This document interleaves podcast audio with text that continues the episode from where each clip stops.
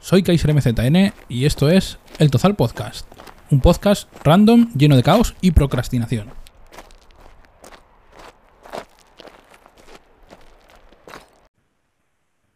Buenas a todos, eh, bienvenidos a un nuevo episodio de El Tozal Podcast. Hoy tenemos una entrevista que me hace especial ilusión. Eh, vamos a hacer un tipo de entrevista que hace mucho que no hacíamos, que es una entrevista a un creador de contenido. Esta vez es una modalidad que no hemos tenido todavía en el canal y que me interesa muchísimo. Y básicamente esto es una excusa para poder hablar eh, con nuestro invitado. Eh, vamos a presentarlo. A ver, vamos a cambiar. Ya.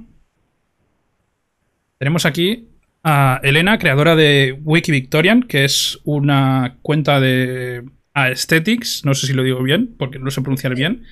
Eh, eh, temática victoriana, de ahí el nombre de Wiki Victorian. Y hoy estamos aquí para hablar un poquito sobre eso, sobre los el tipo de, contenido de Twitter, cómo se gestiona y cómo se crea una cuenta de este tipo, eh, sus aficiones y gustos. Así que nada, la primera pregunta eh, te la voy a hacer, que te voy a preguntar eh, si te puedes presentar a ti misma. Siempre me gusta empezar con esta pregunta. Bueno, pues mm, hola. Tengo que decir que estoy bastante contenta de estar aquí y también me hace mucha ilusión que me hayas querido traer, así que muchas gracias. Y bueno, em, yo me llamo Elena, eh, tengo 22 años y me considero una persona eh, muy entusiasta, muy apasionada, con un carácter un poquito fuerte. Em, y bueno, mm, también soy estudiante de antropología y también soy la... Ah, no sé si lo he dicho, pero soy de Granada, me siento muy orgullosa. No soy americana, ni inglesa, ni nada, soy de sí, Sí, sí. Eso es una de las cosas que me dio mucha curiosidad. Cuando descubrí tu cuenta fue esa. Sí, sí, porque como la gran mayoría de tweets y cosas que comparto están en inglés, pues, a ver, también es comprensible. La gente da por hecho que, soy de algún país angloparlante, pero no, soy... Eso es una de las cosas que te quiero preguntar, el tema del, inglés. Porque claro, cuando una persona eh, piensa de época victoriana siempre se asocia un poco a, a eso, a Londres, Londres, Inglaterra, Sí. Vale, eh, eh, entonces, estoy aquí un poco... normalmente usamos una cosa que es eh, un track de Twitch, que pone una musiquita de fondo, y hoy ha dejado, hoy ha decidido fallar, con lo cual hoy vamos a tener la entrevista sin, sin, música, ya lo, siento mucho. Normalmente la música, la, como es con las nuevas políticas que hay de Twitch, normalmente la, música, al hacer la grabación, se, extrae y la entrevista es solo audio, es sin música. Para, tener, para no tener eh, ninguna movida de, copyright, con lo cual hoy, sintiéndolo mucho, vamos a tener que hacerla sin, música. Pero vamos, como estamos nosotros, eh, ya nos basta. Vale, el primer tema que te quiero hablar, eh, que además es muy, muy curioso, es tema eh, antropología. Tú has dicho que estabas estudiando antropología, que casi has medio terminado. Sí. Eh, ¿Puedes explicar para Dummies qué es? Además, esto es una cosa. Eh, yo en el podcast siempre intento que los invitados hablen de sus, de sus intereses y tal. Y también hay un aspecto que me gusta, que es que intentar hablar de ello dirigiéndose a alguien que en el futuro le guste optar por, por, esa carrera. Siempre luego te haré una sección al final de qué consejos das, darías tú a la gente eh, para, que se, para que se interesen en, antropología y tal. Pero ahora, por, para empezar, me gustaría preguntarte a, ti, ¿qué es, ¿qué es la antropología para Dummies un poco? ¿Qué se estudia? y para no tan Dummies, porque yo creo que el, qué es la antropología no lo tenemos claro ni las propias estudiantes. O sea, para mí la antropología lo es todo y es nada al mismo tiempo. O sea, intentamos buscar algún tipo de explicación que se aproxime, pero eh, para mí, o sea, te lo voy a, te, voy a explicar. Yo en la carrera he estudiado, no, he estudiado muchísimas cosas muy distintas entre sí. He estudiado economía, filosofía, historia, geografía, que a veces yo me, yo me sentía como que había vuelto al instituto porque era como que tiene todo esto que ver con lo que yo entendía por antropología. Y es que, claro, el ser humano es tan, eh, tan amplio, tan abarca tantos campos de conocimiento que la antropología, al fin y al cabo, es como mm, todo eso que abarca el ser humano. Es como que tienes que saber un poquito de todo y al final puede que salgas de la carrera con una idea cercana a lo que realmente supone la antropología. O sea, es, es una cosa bastante compleja. Así que, bueno, no lo sé. Yo te podría decir que es el estudio del ser humano. Y, es que es, un término muy, muy ambicioso eso, ¿eh? Ser humano así en general. Entonces, no sé. Para mí la antropología es como una especie de término paraguas. Claro, porque, por ejemplo, eh, historia, así entre comillas, también es una ciencia que tiene también tiene muchos es una ciencia que también es como tú dices que combina muchas cosas eh, cuando estudias historias también estudias eh, política o economía etcétera etcétera etcétera que no son ciencias eh, estancas por así decirlo. Vale entonces tú en, dentro de estas de estas ramas cuál es cuál es tu favorita qué es en lo que te quieres especializar en, en un futuro sinceramente yo no sé muy bien qué, mm, qué voy a hacer, porque claro, mm, no es como otras carreras que tú tienes claro en qué te puedes colocar o a qué te puedes dedicar al acabarla. ¿Qué hace un antropólogo? Todo y nada. ¿Qué hace? O sea, el antropólogo o la antropóloga sabe cosas y a partir de ahí se busca la vida. Entonces, yo no sé muy bien a qué Mm, a, qué, a dónde me voy a dirigir cuando acabe la carrera, pero de todo lo que he estudiado y aprendido a lo largo de estos años, eh, lo que más me ha gustado ha sido todo lo relativo a las creencias, las religiones y todo eso. Así que bueno, pero estoy pensando en buscar algo relativo al, a la antropología del desarrollo, a la mediación cultural o algo así, que es más o menos lo que yo creo que más salidas tiene, la verdad. Vale, eh, entonces, el, bueno, la, estructura de carrera que tienes tú es de... Son cuatro años, ¿no? Y luego hay un máster... Eh, no, espera. Ah, es que yo soy de Bolonia. yo soy de Bolonia. Entonces, cada vez que viene un invitado que estudia en la universidad, tengo que preguntarle, porque para mí es, es, ciencia ficción. Yo sé que tú haces una, carrera, tú hacías la carrera, hacías un trabajo al final y a correr. Y si eso te doctorabas, pero ahora es un follón, porque cada uno, cada carrera tiene un sistema distinto, unas de tres años, otras de cuatro, una te hace hacer un trabajo de, de una tesis, otra no. Entonces siempre lo intento preguntar. La mía es de cuatro mm. y luego el PCG y luego máster o, lo que, o lo que sea, pero sí es de. Vale, vale. Eh, entonces, eh, bueno, vamos a empezar a hablar del, tema, entre comillas. Eh, vale, Wiki Victorian. ¿Cómo nace, cómo nace Wiki Victorian? Tú, eh, antes de crear la cuenta de, de Wiki Victorian, ¿tenías alguna cuenta que siguieses que te sirviese como modelo? ¿Cómo nació la idea de, de crearlo? Yo, aunque siempre he tenido Twitter e Instagram, siempre me ha gustado más Twitter, aunque tuviese ambas.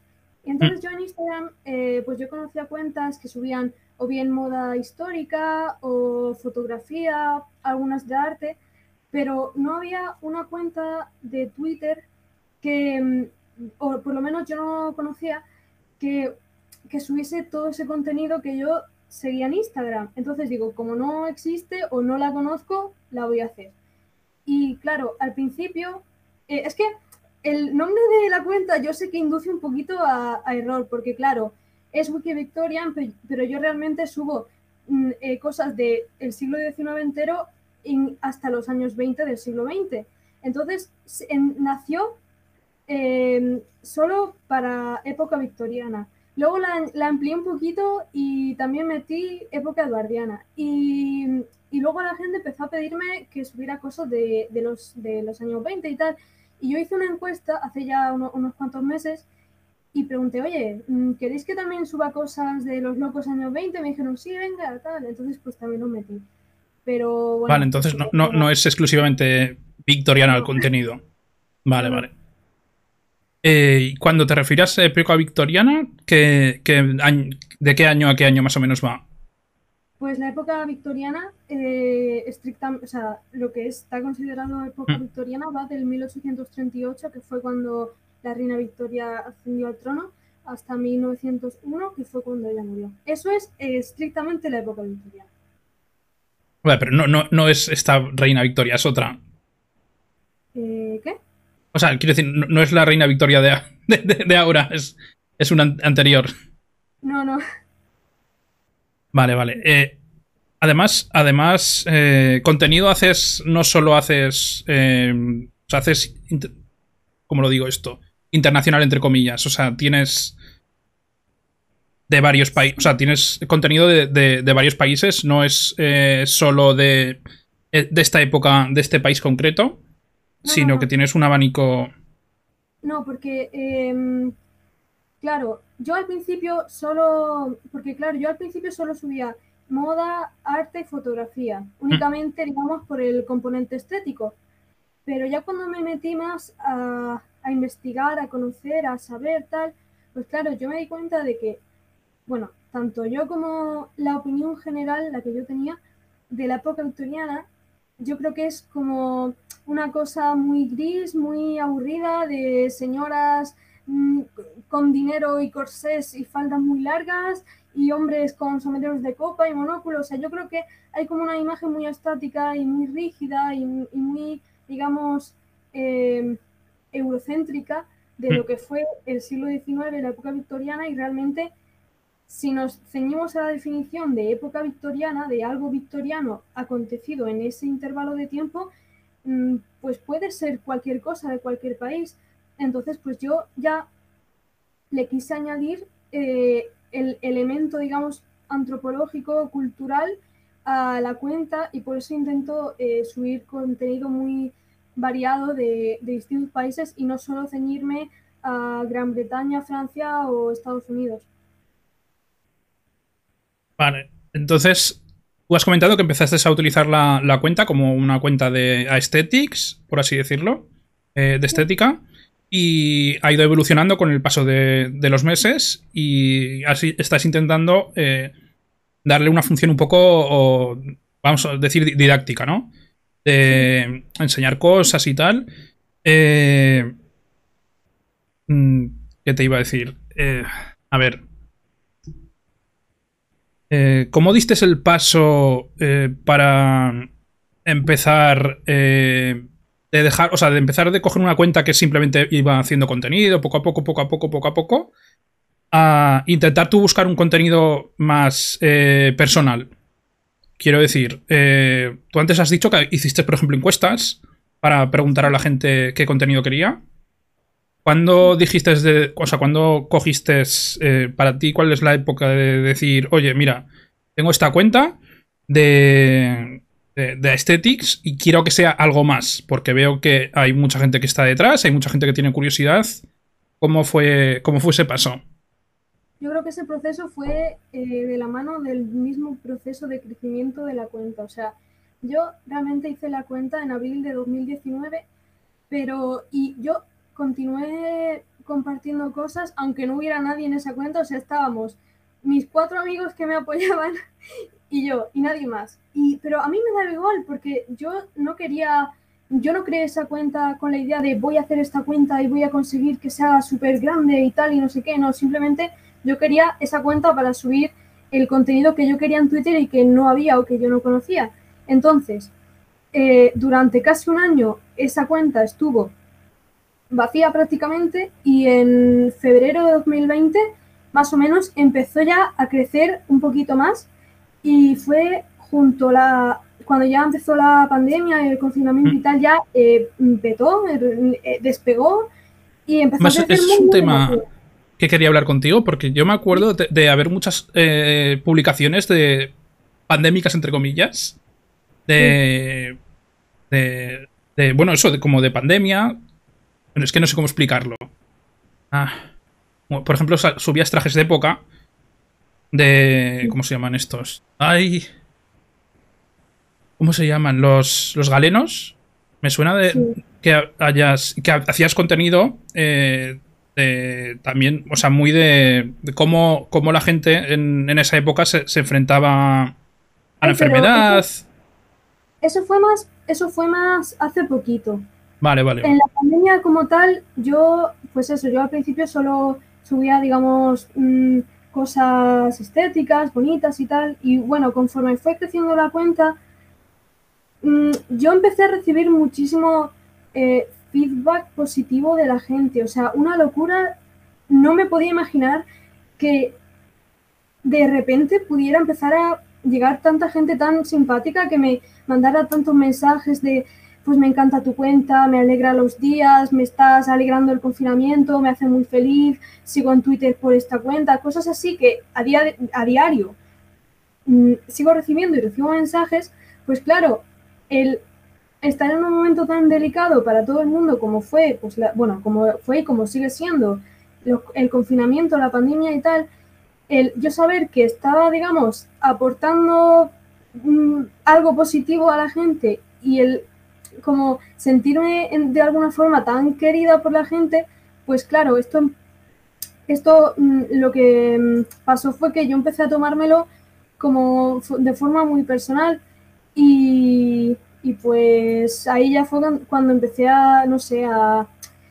Porque yo desde que la cuenta se hizo, empezó a hacer grande, eh, yo siempre he querido, digamos, mantener un, un contacto continuo con la gente, respondiendo mensajes, respondiendo tweets, eh, de vez en cuando hago encuestas, de vez en cuando también les digo, oye, ¿qué queréis ver? No sé qué, venga, hacedme propuestas.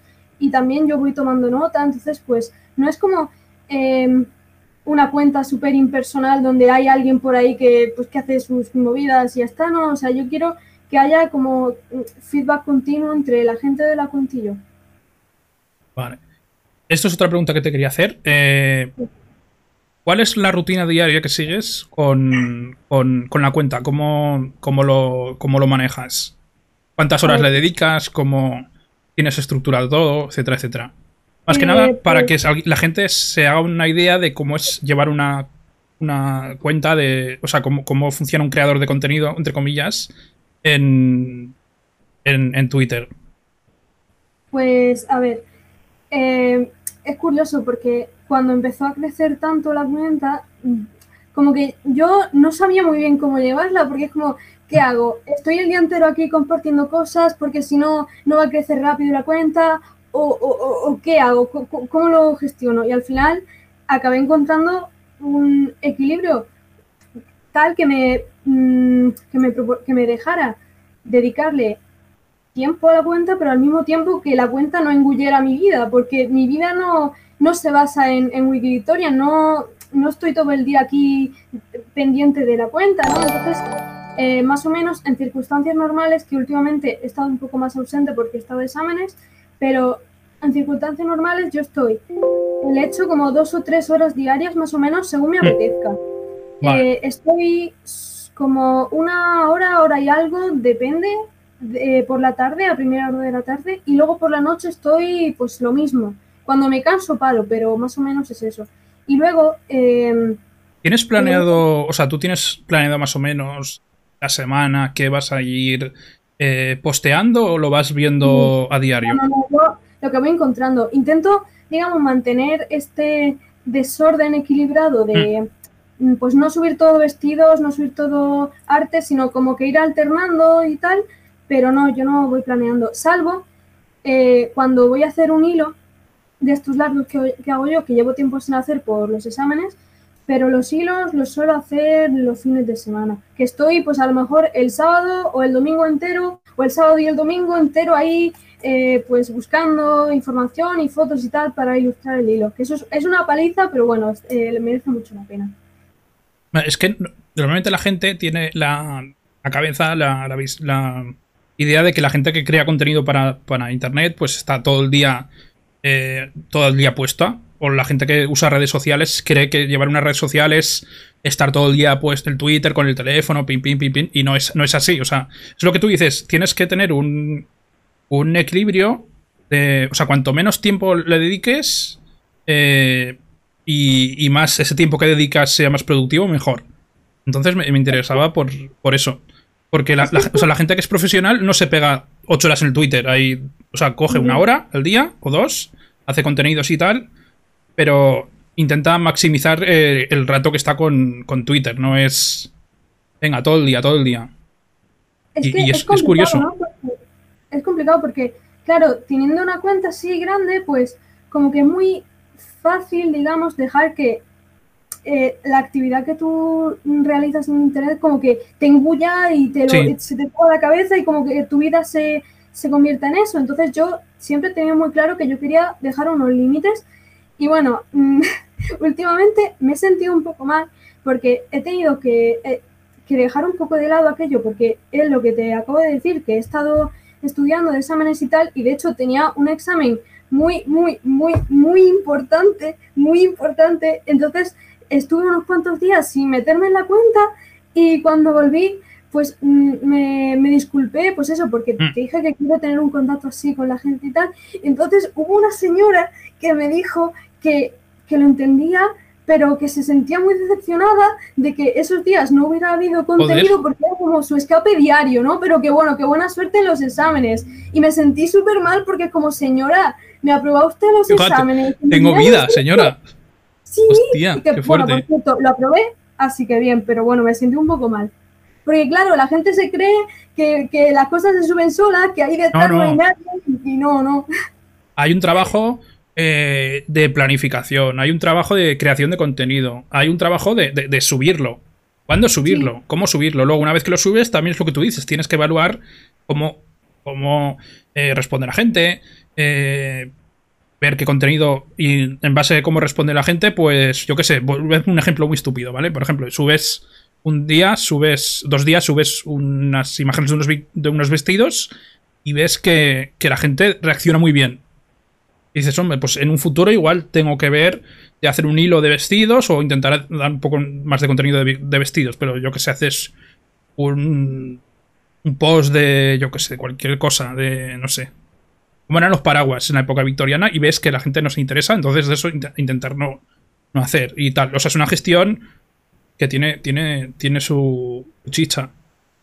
Pero con respecto a eso, yo sí que te voy a hacer un apunte. O sea, yo, claro, cuando tú estás gestionando una cuenta así, tú al final acabas sabiendo qué es lo que gusta, qué es lo que no gusta, lo que recibe más likes, lo que se comparte más. Pero claro, aquí yo digamos que estoy en una especie de encrucijada, porque yo sé mm. Que lo que más gusta y lo que más se comparte y tal es precisamente la cara, digamos, brillante de la época victoriana. Los vestidos bonitos, las joyas, tal, todo eso a todo el mundo le encanta. Pero claro, cuando yo subo algo más costumbrista, que no es tan glamuroso, imágenes cotidianas que eh, reflejan también la otra realidad de la época victoriana, yo sé que eso no gusta, que eso no recibe likes, que tal, porque no es estético, no es mm. bonito. Entonces, claro, yo al final, que yo pensaba, si yo la misión, entre comillas, que tengo con esto es ilustrar las distintas realidades de la época victoriana, yo no me puedo limitar a compartir únicamente lo que yo sé, que va a gustar y lo que va a tener likes. Yo tengo que compartir un poquito de todo. Entonces yo no me, yo no me ciño únicamente a lo que sé que va a gustar, sino mm, intento subir de todo. Vale. No, más que nada porque la gente se cree que tener una cuenta de contenido es empezar a subir, subir todo el rato, subir, subir, subir y ya está. Y lo único que haces es subir cosas.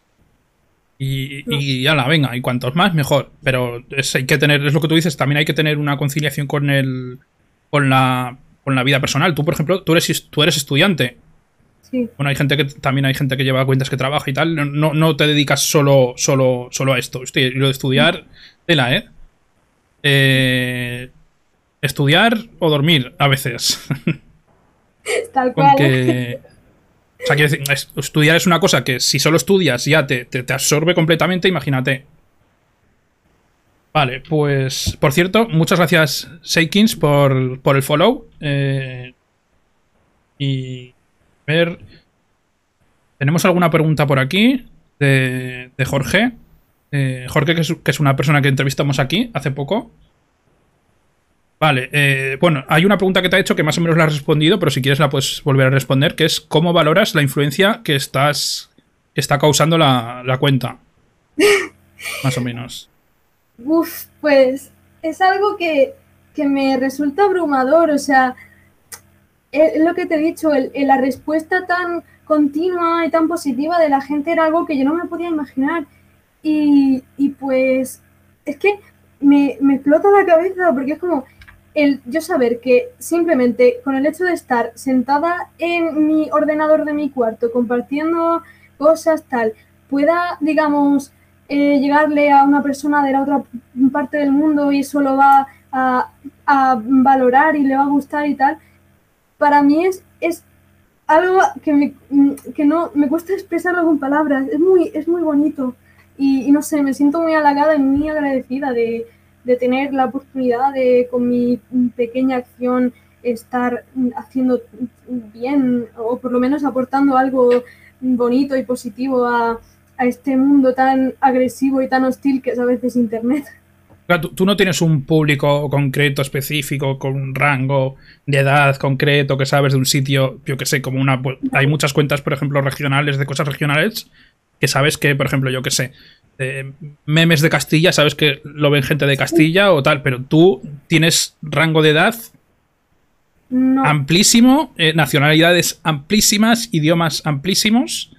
Eh, Imagino, bueno, tú has intentado siempre utilizar el, la cuenta en inglés, ¿no? Más o menos. Alguna que otra vez. Eh, ¿Cómo, decidiste eh, pasarte al main, main English y cómo, cómo lo llevas? Es que realmente la cuenta nació en inglés y hmm. quise mantenerla así, pues no sé. Mm, también quizá un poco para que ya cuando empezó a crecer y tal, para que fuera más fácil que llegara más a la gente.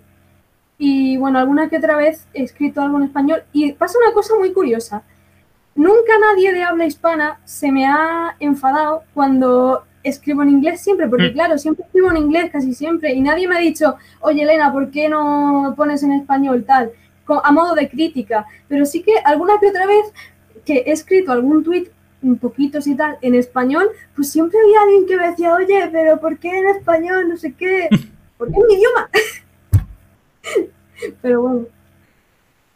Mm, vale, ¿y tú más o menos tienes controlado la audiencia que te, que te, suele seguir? ¿Sabes más o menos de qué país son más o de qué edad o de qué tipo de gente? O...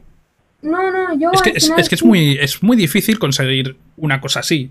O sea, tener una audiencia tan grande y tan amplia, normalmente eh, se suele tener una, audiencia muy, muy reducida o un sitio muy, muy, pequeño. Es una pasada. Y, además, como has dicho, que del principio. Desde el principio. Eh, no, yo al final, yo no, no estoy muy pendiente de, de dónde es la gente. O sea, a lo mejor tomo conciencia cuando a lo mejor alguien hace un comentario o lo que sea hay mucha gente que a lo mejor tiene la banderita de su país mm. en el nick o lo que sea, ya pues digo, ah, hostia, esta persona es de Canadá o es de Australia y tal, pero así como tal, pues no. Porque la cuenta tampoco se sitúa geográficamente en ningún sitio. Es, más o menos es eh, mundial, por así decirlo. Lo intento. Vale, vale. No, es que eso, está, eso está muy bien, ¿eh? Está muy bien. Vale. Eh, eh, por cierto, hola Cami, ¿qué tal? Gracias por pasarte. Eh, vale, entonces seguimos. A ver, que había alguna pregunta por aquí. Sí, eh, dice Jorge, pregunta Jorge, que si volvieras a la época victoriana, eh, ¿qué sería lo primero que harías? Es que depende. E, esa, esa, pregunta tiene muchos matices. Cuidado, porque yo conozco a mucha gente que son historiadores eh, y estudian historia de X épocas y siempre le pregunto. Esta es una pregunta típica. Oye, Fulanito, ¿qué haces eh, época moderna? ¿Te gustaría ir a la época moderna? siempre te dicen, ni de coña, yo me quedo aquí. Que hay aire acondicionado. claro, claro. O sea, yo es que constantemente yo leo comentarios de gente que dicen, ay, eh, nací en la época victoriana, me hubiera encantado vivir. no, perdón nací en la época equivocada, mm. me hubiera encantado vivir en la época victoriana, tal, no sé qué. Y a mí no me hubiera gustado vivir en la época victoriana. O sea, es que, claro, mm, cuando dices volver a la época victoriana, ¿en el cuerpo de quién? ¿En el cuerpo de, claro, de una claro. señora, de una obrera, de, de una señora rica? Pues claro, bueno, como una señora rica sí, pero si yo hubiera nacido en la época victoriana, probablemente me hubiera tocado vivir una vida de, de penurias y de miseria y de hambre. Entonces no, no me gustaría, pero, pero no lo sé, no sé qué haría. Es que es, es- es que es eso, o sea, hay que matizar. La pregunta esta siempre hay que decir volver a época X siendo de X clase social y X estatus, porque si no va a ir eh, eh, tu- Rita la cantadora va a ir. Es que es verdad, es verdad. Sobre todo yo que sé. eh, es que es esto es muy típico de viajes en el tiempo, que te vas a la edad media y te, y te tocas el campesino. Hala, venga. Hala, Sí, sí. bienvenido. Ahí tienes el. Ahí tienes los, la- los aperos de labranza y ahí te pegas ahí. Dale ahí, castillos que no vas a ver nunca, pero sembraos todos los que quieras. Es muy, muy bueno. Vale, vale. eh, mira, aquí hay un chico que ha dicho que acaba de descubrir su canal y me parece que haya tenido una idea tan original y atemporal. vale. Mira, dice Rocinante que lo primero que haría sería tomarse un vaso de agua. Cuidado, eh. Cuidado con el agua, cuidado con el agua de otras épocas, porque si ya. Si hay que tener cuidado según a qué sitio se vaya a tomar el agua, imagínate. Sí, sí, sí. Vale, buenas Isabel, gracias por pasarte. Vale, pues vamos a seguir eh, cambiando un poco de tema. Eh, Vale. vale, ahora quiero hablar contigo de una cosa que yo espero que, más o menos creo que entiendes, que es del tema aesthetics. ¿Cómo conociste tú eh, este tema eh, por internet? Y si nos puedes hablar un poco de, de esto. Mm, Porque hay mucha gente que no, o sea, que, que no sabrá de qué va la cosa. mm, pero, ¿qué tema? ¿Rollo la época victoriana? No, no, o sea, tú cuan- cómo descubriste eh, el contenido estético por internet. Porque yo imagino que antes de hacer tú la cuenta de. Bueno, ya has dicho que antes de hacer tú la cuenta de Wiki Victorian ya ve- veías contenido de este tipo más o menos, pero de otras temáticas. Mm, ¿Cómo pero es que descubriste tú este tipo de contenido? Pero es que yo no, realmente yo no definiría eh, Wikivictorian como una cuenta de aesthetics. O sea, sí que puede resultar, digamos, estética en el sentido de las cosas bonitas que se comparten y tal, pero no es como, por ejemplo, cuentas de estas de, de Cotascore o de mm, Dark Vale, vale. Academia, que es simplemente como la imagen y ya está. O sea, yo, digamos que yo le mm, intento que tenga un elemento más didáctico, más que estético, aunque en el fondo tenga ambos. Vale, vale. Eh, entonces, a ver, tenemos más preguntas por aquí. Eh, Vale, entonces ahora toca hablar de una cosa que me gusta mucho, que es las influencias. Sí. Eh, ¿Qué influencias tienes tú eh, a la hora de crear contenido? Mm,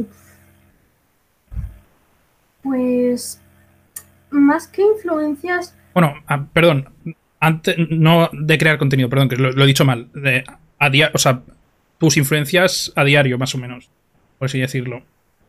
influencias personales, Mm. pues Esto es, esto es un tema que me gusta preguntar mucho porque luego, eh, preguntando influencias de gente, siempre conoces algo nuevo y, y aprendes muchas cosas. Pues es que yo creo que influencias como tal no, no tengo. O sea, yo tengo así gente a la que admiro, pero no digamos que me afecte lo suficiente en el día a día como para que cambie algo en mí o intente emularlas o quiera como, no sé, parecerme a ellas. No sé si eso responde a tu pregunta. Mm, por ejemplo, música, música, cine, literatura. Música, este grupo de aquí. Mira. The Cure. Bueno, lo he dicho bien, The Cure, ¿no? Sí, Mira que mi, Pues- mi inglés es muy, muy del sur de Londres. Demasiado. Demasiado del sur. Pues mm, en cuanto a música, pues no sé, me gusta mucho el post-punk, el new wave, un poquito de metal, The Cure, New Order, Sabaton. O sea, yo el post-punk lo descubrí en, en la pandemia ¿Ah, sí? y una pasada. Sí, sí, sí, sí, sí. Encontré un, encontré un grupo así argentino que me gustó y me dijeron unos cuantos grupos y me quedé flipando. Es como el punk, pero, pero, pero un poco... Pero, o sea, los punks, pero viviendo, pero viviendo mucho. Mola muchísimo. Mola muchísimo. Es una definición muy loca, pero bueno. ¿Y tú nunca habías escuchado de Cure? Eh, dime, dime. Que si tú nunca habías escuchado de Cure antes. No, no, no, no, no, no. Me parece fatal. No, no, no, no, no. O sea, yo. Eh, o sea, sabía que existía el género de post-punk, pero nunca me había. Nunca me había interesado. Claro, siempre el, post-punk lo, lo, asocian con el punk, pero no tiene nada de. O sea, tiene raíces, pero no tiene nada que ver. Y, hostia, mola muchísimo, mola muchísimo. Es muy. Es muy rupturista y muy, muy vanguardista lo que hicieron. Sobre todo, eh, he oído mucho ruso, mucho ruso. Eh, los rusos, es, vamos, es que son, son leche. Es que los rusos. Los rusos van a su bola. Sí, sí, sí, sí, sí. no, sabía que existía. Porque ahí juntaron, ojo, se juntó el post-punk con la Unión Soviética. Y hay cada cosa por ahí, cada grupo que, es, una, es una locura. es una locura. Pásame, algo, que tengo curiosidad. Y, y van con unas pintas y, y, es una pasada, es una pasada, es una pasada. Luego, luego te pasaré algún, algún tema. Vale. Vale, y, rollo. Bueno, literatura. Eh, ¿Algún libro. ¿Libros que te gusten? Eh, pues me gusta muchísimo la novela negra, el mm. género así policíaco, tal, porque de hecho, no sé, me, todo lo que sean historias de asesinatos, de fantasmas, así rollo súper chungo, porque de hecho, cuando le echo cuando estoy echando mis horas diarias buscando y compartiendo cosas para Wiki Victorian, siempre suelo tener de fondo algún vídeo, algún podcast de mm, movidas de asesinatos, policíacos, mm. fantasmas y tal, así que me encanta. Y pues eso, mi género favorito es el género pues, negro y tal. Porque tú, obviamente, en la carrera, como siendo una carrera de letras, vas, te hartarás a leer, o sea, estarás leyendo muchísimo. Sí, sí, sí. libros, ¿cómo se decía? libros, libros enormes. Mm, más que libros, más que libros son articulillos y cosas mm. que te van colgando, pero bueno, que igualmente siempre me ha, me ha gustado mucho leer y siempre he estado constantemente con algún libro, en la mano Es que yo, te conozco mucha gente que ha estudiado, por ejemplo, historia, que es una carrera también de humanidad, que no tiene, igual no tiene nada que ver, pero están todo el día leyendo y era gente que, que le gustaba leer de normal. Y es como que luego ya, después de leer los tochos que tienen que leer, dices, luego es que ya he terminado, ya no tengo ganas de tocar un libro ni con un palo, ¿sabes? Pasa como a mí con el ordenador, que yo, yo trabajo con un ordenador y luego al final acabas harto. Sí, vale, vale. pero bueno, por suerte eso a mí O sea, que una, una, persona que está estudiando una carrera que, que, requiere leer mucho, que luego tenga una lectura eh, más o menos grande, es, es joder, chapó. Gracias. Es que, claro, mmm, la lectura siempre ha sido algo muy, muy importante para mí y, a ver, obviamente yo he tenido periodos como todo el mundo en que me ha apetecido menos leer y tal. Sobre todo me pasó en la, en la pandemia que me costaba mucho y leí bastante menos. Pero siempre ha sido algo muy importante y nunca he dejado que eso se perdiera por muy por, por, pocas ganas que yo tuviera de leer. Siempre he querido mantenerlo. Vale. Y luego películas también. ¿Alguna película que nos puedas o serie que nos puedas recomendar? Yo es que de estos temas siempre pregunto a los, a, los, a los invitados. Pues a ver, mi, mi peli favorita. Más que nada, o sea, tómatelo más como, oye, ¿me puedes recomendar a mí algo? Ay, pues. Pues mira, no sé. Es que, claro, a mí me, me, me pone muy nervioso cuando alguien me pregunta, oye, ¿puedes recomendarme algo tal? Porque es como que no me siento con el criterio suficiente como para recomendar nada pero te puedo decir alguna peli que a mí me ha gustado y tú ya si eso decides si verla o no. Me sirve, me sirve. Eh, pues mi peli favorita, no sé si la conoces, es el Club de los Poetas Muertos. Sí, sí, sí, sí, creo que la he visto, creo que la he visto. Esa es mi favorita y bueno, también me gusta mucho Tim Burton mm. y, y, eso. ¿Alguna época en especial? Eh, pues mis favoritas de Tim Burton son Pesadillas de Navidad y, y La novia cadáver. Vale. Es que yo, conozco, hay mucha gente que, conozco que le gusta Tim Burton y están muy divididos en, el de tú antes molabas y tú sigues molando. Ya. Y, joder, tiran cuchillos ahí, ¿eh? Ya, pero bueno, se puede tener como, como un poco de las dos perspectivas de decir, antes lo que hacía Tim Burton era como más guay, pero también se puede aceptar que el tío lo siga intentando aunque ya no mole menos, no sé. Bueno, también tiene que haber una evolución. Es que es, es, es obvio. Efectivamente, efectivamente. No puedes estar haciendo siempre lo, lo mismo porque te cansas. También hay que aceptar que, que no sé, que, que los artistas y los directores también se hacen mayores y, y a lo También ellos se corren un riesgo ellos. Porque ellos ya saben que están cogiendo, corriendo un riesgo haciendo algo más o menos distinto. Ya. Sí, sí. Es- ese tema es- es una pasada. Vale, vale. eh. Pues ahora toca hablar de proyectos. Eh, si tienes algún proyecto entre manos. eh, bueno, hemos estado hablando de Wiki Victorian. No sé si tienes algún proyecto más entre manos. Pues a ver, ahora que ya he terminado de exámenes y tengo más tiempo para mí, para existir, a ver, me gustaría ampliar eh, Wiki Victorian a otras plataformas. Y yo estaba pensando si hacerlo en YouTube o en Twitch, pero creo que me tira más YouTube. O sea, mm, a ver, no tengo ni idea de editar vídeos, eso tendría que arreglarlo de alguna forma, pero a mí siempre me ha gustado mucho grabar vídeos, desde que era pequeña. Y, y lo de hacerme un canal es algo que me ha rondado la cabeza durante muchos años. Y ahora pues tendría esa oportunidad. Y la verdad es que me gustaría mucho, pero bueno, eso tendría que, que planteármelo muy bien, pero es algo que está ahí. Y, y proyectos personales, pues ahora mismo mm, acabar la carrera, hacer el TFG y bueno, me gustaría mucho retomar la escritura porque eh, a mí siempre me ha gustado mucho escribir y creo que siempre he tenido bastante habilidad con el lenguaje, siempre he escrito muchos relatos y cosas y tal. Mm. Pero bueno, cuando vino la pandemia, no sé, mi inspiración hizo así, se esfumó y no la he recuperado todavía y, y tengo ideas para relatos y para novelas, historias, pero, pero bueno, ahí están, en el tintero, esperando a que, en fin, me ponga. ¿Tienes alguna rutina para a la hora de, de escribir? Es que aquí, hemos, Eh, aquí hemos entrevistado a unos cuantos escritores y siempre me Eh. gusta preguntar. La gente que le gusta escribir, ¿qué, qué, qué rutina suele tener? Em, pues yo no tengo ninguna.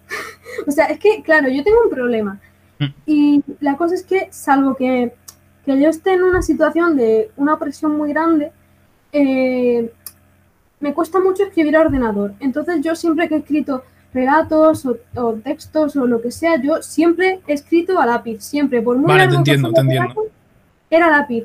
Entonces, claro, eso es una... Te pone muchísimas trabas porque dices, no puedo escribir una novela lápiz, no estamos en el siglo XVI, ¿sabes? Luego, cuando te toca coger lo que has escrito y pasarlo al ordenador, es un Es coñazo infumable. Hostia, sí, sí, sí, sí, sí, sí, tal sí. Así que bueno, Vale. me encantaría ser una mm, escritora prolífica con un horario muy Mm. planificado y mu- muchas cosas, pero no, no, no es el caso. Yo cuan- cuando, era joven, cuando era joven, eh, a, mí me gusta, a mí me gustaba, me gustaba mucho escribir, pero yo no tenía ordenador en casa, entonces escribía a libre- libretas a mano. uf. Y a la hora de subirlo a, a ordenador, una mierda. Luego me acostumbré a escribir, como tú dices, y luego me pongo ante el Word y me agobio muchísimo. Muchísimo. Es que no Me da mucho respeto. Es que, claro, yo cuando escribo a mano es como que siento que todo fluye y que conecto con el papel y que Es no más tengo rápido. Claro, entonces es como que todo fluye yo me pongo en modo automático. Pero cuando yo intento escribir a ordenador es como que hay una barrera muy grande entre mí, lo que yo quiero decir y el ordenador. Entonces es como que mm, no me, no, no, no, no. Te da no la sensación de que estás escribiendo, que vas solo, que podrías hacerlo con los ojos cerrados. Pero Sí. sin embargo, en el ordenador tienes que estar más, más pendiente. Es, como que es forzado, tengo que decir, bueno, ¿y ahora qué? ¿Y ahora qué letra pongo? Y que no sé, no me. A mí lo que más me saca de. O sea, a mí más, lo que más me saca es escribir, te salga el típico. Cuidado que te has dejado aquí un acento, ya pierdes el hilo. Hostia. Sí. Pim, acento, ¿por dónde iba? Eh, Cuaderno, Sí, sí, puedes hacer todas las faltas de ortografía que quieras, que no te va a salir ningún color rojo. Y, y venga, pim, pim, pim, pim. es una pasada. Vale. Eh, pues ahora vamos a dejar eh, si algún alguna persona quiere hacer alguna pregunta para, para nuestra invitada. Por, por mi parte, más o menos, hemos hablado un poco de todo. Creo que ha estado bien.